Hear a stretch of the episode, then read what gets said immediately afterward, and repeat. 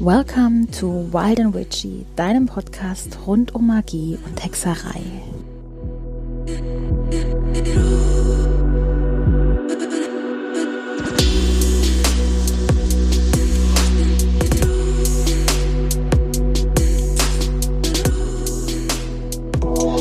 Hallo, du wunderbares und magisches Wesen und herzlich willkommen zu einer neuen Folge von Wild and Witchy.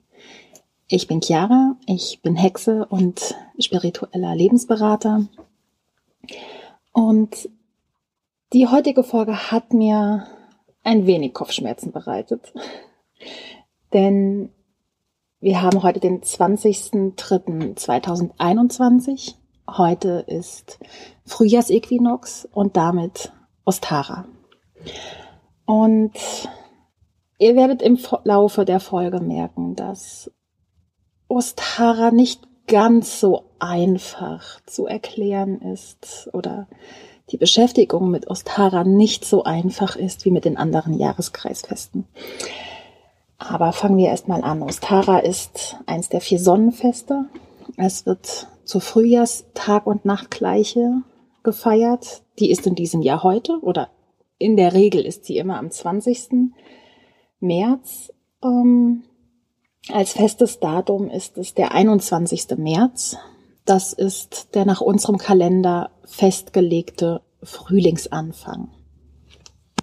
Ostara hat seinen Namen von der Göttin Eostre bzw. Ostara. Und diese Göttin ist, wie es heißt, eine Göttin des Frühlings, der Fruchtbarkeit und des Sonnenaufgangs. Es gibt allerdings nur sehr wenig Informationen über diese Göttin. Und auch wenn es immer mal wieder heißt, sie sei germanisch oder keltisch, trifft beides nicht auf sie zu, denn man weiß nicht, woher diese Göttin ursprünglich kommt und wie alt sie überhaupt ist. Ostara wird erstmals im 8. Jahrhundert von einem Mönch aus Nordumbria, also England, oder einem Gebiet, in England namens, ich weiß nicht, wie er ausgesprochen wird, Bede, Bidi, ich nenne ihn Bede. Äh, auf jeden Fall von ihm wird es erstmals schriftlich im 8. Jahrhundert, ich glaube es waren 725, so um den Dreh, nach Christus schriftlich erwähnt. Und er schrieb in einem seiner Bücher, dass die Heiden während Eostur Monab, das ist sowas wie der damalige Begriff für den Monat April.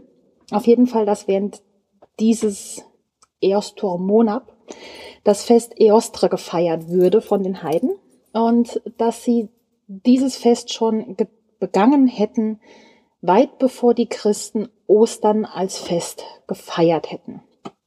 Das Wort Ostern bezieht sich auf das Wort Eostre oder Eostor Monab, was nicht nur in dem Sinne ein Synonym oder ein damaliger Begriff für den Monat April war, sondern auch die Wurzel des indoeuropäischen Wortes scheinen bzw. aufgehen ist.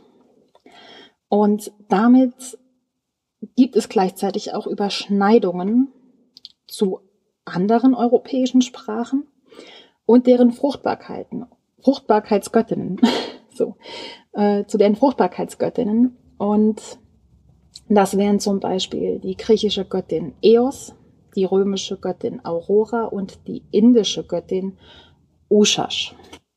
Die Geschichte oder das, was man über das Fest Ostara hört oder auch mittlerweile immer über Ostern hört, ist, dass es eben das Fest der Göttin Ostara ist, deren Symbol Eier zur Fruchtbarkeit sind und deren Begleiter ein Hase ist. In einen Geschichten heißt es, der Hase würde ihren Wagen ziehen und mit der Schlüsselblume würde sie den Frühling aufschließen.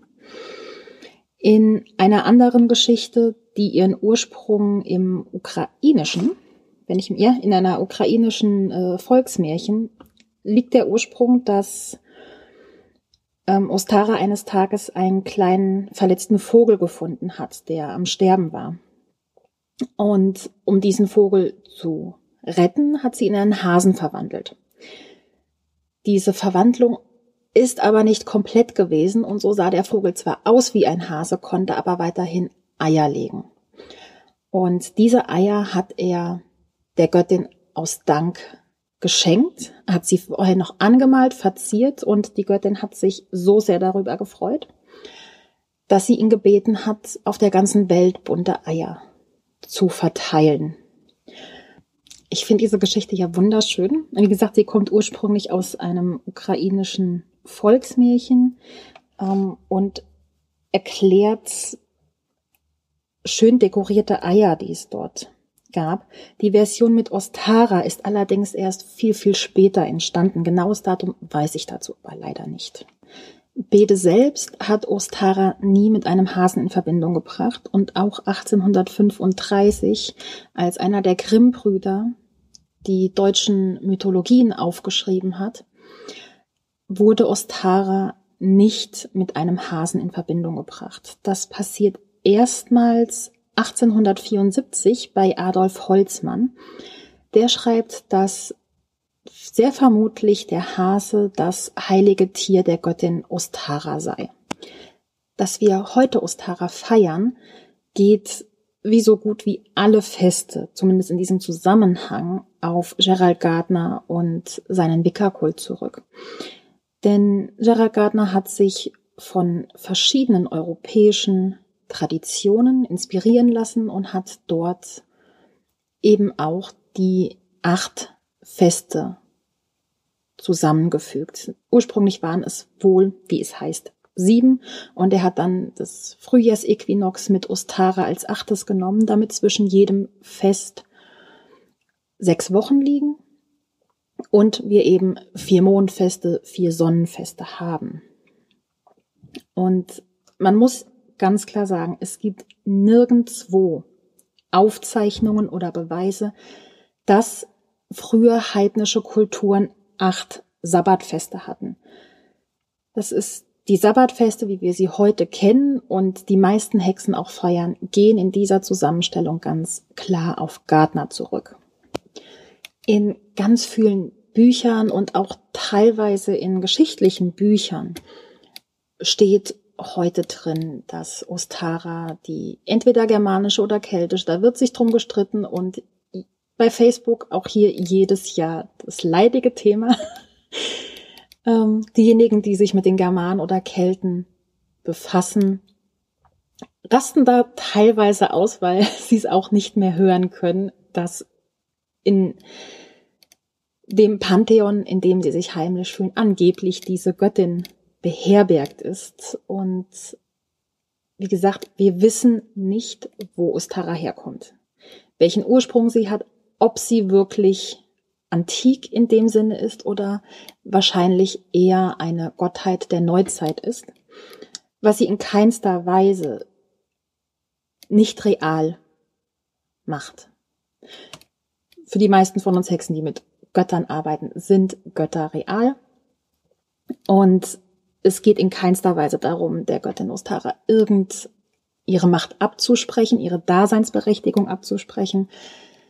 Es sollte einem einfach nur klar sein, Ostara als Gottheit, es ist einfach nicht bewiesen, dass sie so alt ist, wie es in sehr vielen Büchern steht oder wie sehr viele Menschen es behaupten.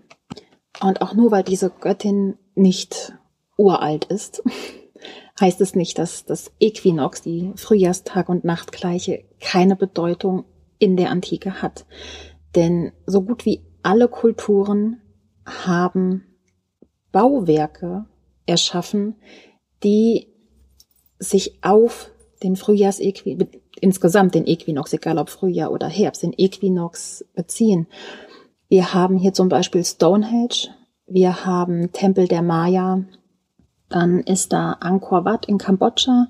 Das ist ursprünglich ein äh, Hindu-Tempel, der so gebaut wurde, dass am Morgen von einem Äquinox die Sonne, ähm, wenn sie aufsteigt, genau an der Spitze des Turmes ist und auch hier nur an diesem Tag.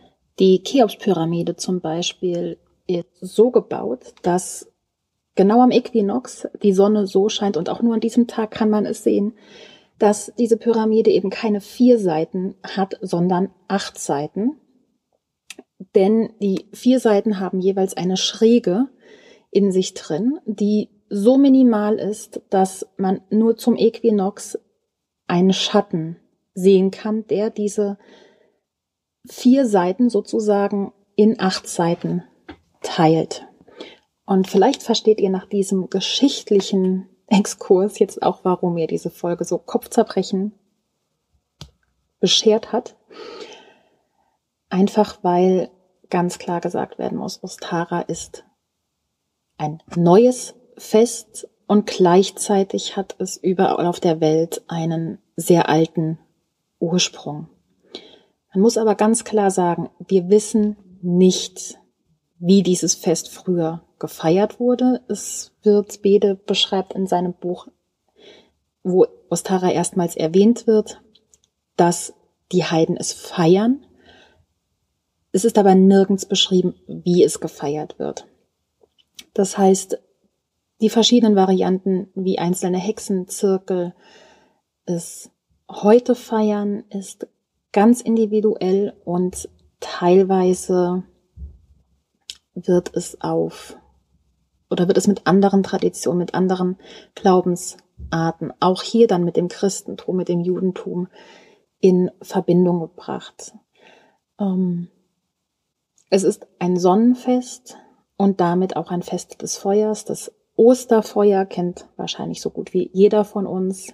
Hier heißt es dann das Ostara-Fest, wo auch hier, mal abgesehen davon, dass den Heidenfeuer immer wichtig war, geht man aktuell davon aus, dass der Ursprung des Osterfeuers und des, damit des Ostara-Feuers auf das Passafest der Juden zurückgeht. Aber in diesem Podcast geht es ja um die Hexen und die Magie. Und deswegen kommt jetzt eine Möglichkeit wie Ostara, ganz abgesehen von dem geschichtlichen Hintergrund und wie alt die Göttin und das Fest jetzt wirklich ist und wie man es in anderen Kulturen feiert. Eine Möglichkeit, wie wir es oder du es selbst feiern kannst. Für mich persönlich zählt ganz klar ein Feuer immer dazu, denn es ist ein Fruchtbarkeitsfest. Es geht um Licht, um Sonne, um ja eben die Fruchtbarkeit, nicht nur von den Menschen, sondern von den Pflanzen. Ähm, es beginnt langsam alles zu grünen, die Felder werden vorbereitet auf die Aussaat und teilweise wurde schon ausgesät. Und deswegen in, bei Fruchtbarkeitsfesten und Sonnenfesten ist Feuer immer ganz groß dabei. Für mich bedeutet Ostara auch ein Neubeginn. Und dieses Jahr zum Beispiel, also heute, werde ich ein, ein Feuer machen bei einer Freundin, mit einer Freundin. Und ich werde alte Tagebücher verbrennen, weil das sind, das ist ein altes Ich, das nicht mehr zu mir gehört, das nicht mehr zu mir passt. Und ich lasse in dem Sinne los, lasse diese alten Versionen von mir gehen, den alten Schmerz genauso wie die alte Freude, die ich damals erlebt habe und gebe sie in das Feuer, damit sie sich transformieren können und ich in meinem Leben wieder Platz für neue Erinnerungen, neue Abenteuer habe. Für diejenigen von euch, die an Imbolg eine Bridie-Puppe gemacht haben, ist heute auch ein, oder morgen, falls sie am festen Datum feiert, ein super Zeitpunkt, um die Brady-Puppe, die Göttin, dem Feuer zu übergeben zur Transformation. Ein sehr schöner Brauch, den es auch gibt, ist ein Ei im Garten zu vergraben und genau über diesem Ei eine Pflanze, eine Blume, ein Kraut, was auch immer ihr pflanzen möchtet und was jetzt schon rausgepflanzt werden kann, eben im Garten zu pflanzen das Ei versorgt, also es zählt nicht nur zur Fruchtbarkeit, sondern aus dem Ei soll symbolisch etwas wachsen. Gleichzeitig sind Eier, Eierschalen, aber auch der Inhalt des Eis ein super Dünger für den Garten. Und ich vergrabe regelmäßig, wenn wir es im Haushalt haben, dass dann doch mal Eier schlecht werden. Die landen bei mir im Garten, weil sie einfach ein klasse Dünger für die Pflanzen sind und sie somit eine zweite Chance bekommen und nicht verschwendet und weggeworfen werden, sondern sie sorgen für den Kreislauf und helfen meinem Obst, meinem Gemüse, meinen Kräutern dabei, Nährstoffe zu bekommen und besser zu wachsen. Bis 2019 habe ich an Ostara zusammen mit einer Freundin und meinen Patenkindern Eier an dem Tag gefärbt. Ähm, letztes Jahr und dieses Jahr klappte es jetzt aufgrund von Corona leider nicht. Ich hoffe, dass, wenn das mal alles rum ist, die Patenkinder noch Freude am Eierfärben haben und wir diesen Brauch ähm, wiederbeleben. Aber im Prinzip, gerade wenn ihr neu einsteigt und noch keine Ahnung habt, was ihr an Ostara machen könnt, nehmt euch die Osterbräuche, die ihr sowieso schon in der Familie habt, und legt die auf Ostara. Also ihr seht, gerade Ostara ist ein unglaublich freies Fest in dem Sinne, weil es einfach keine historischen Vorgaben gibt, was an diesem Tag gemacht werden sollte oder gemacht werden muss. Für die Englischsprachigen unter euch kann ich euch insgesamt nicht nur zu Ostara, sondern zu allen festen Levelins Sabbath Essentials empfehlen, in dem Falle Ostara. Auf meinem aktuellen Instagram-Post seht ihr ein Foto von dem Buch über Ostara. Da sind auch ganz viele der, oder fast alle Informationen, die ich so habe, sind auch in diesem Buch drin. Also, ich kann es, wenn ihr Englisch sprecht, weil es gibt es leider nicht in deutscher Auflage. Aber für die Englischsprechenden kann ich euch diese Buchreihe einfach nur empfehlen. Ihr habt dort nämlich zu jedem Fest nicht nur drin, wie das Fest, wo der Ursprung des Festes liegt, wie das Fest früher gefeiert wurde, wie es heute gefeiert wurde, sondern auch ganz viele Ideen, Rezepte, Rituale, wie ihr das jeweilige Fest begehen könnt. Und ich liebe die Bücher. Ich habe von Samhain bis Ostara alle hier, die nächsten kommen noch. Und es ist auf jeden Fall eine schöne Ideensammlung, wenn man einfach noch kein festes Ritual für das jeweilige Fest hat oder einfach mehr über die Hintergründe des Festes erfahren möchte. Wenn ihr allerdings schon einen Brauch für Ostara habt, wo ihr sagt, oh, den möchte ich gerne mit anderen teilen, schreibt ihn mir gerne bei Instagram unter meinen neuesten Post zum Thema Ostara. Und ja, egal ob ihr heute noch feiert oder morgen oder vielleicht auch erst an Ostern selbst oder überhaupt nicht. Ich wünsche euch ein wundervolles Fest, einen wunderschönen Tag und ein wunderschönes Wochenende natürlich. Und freue mich darauf, wenn ihr beim nächsten Mal wieder zuhört bei Wild and Witchy und bis dahin seid geweiht.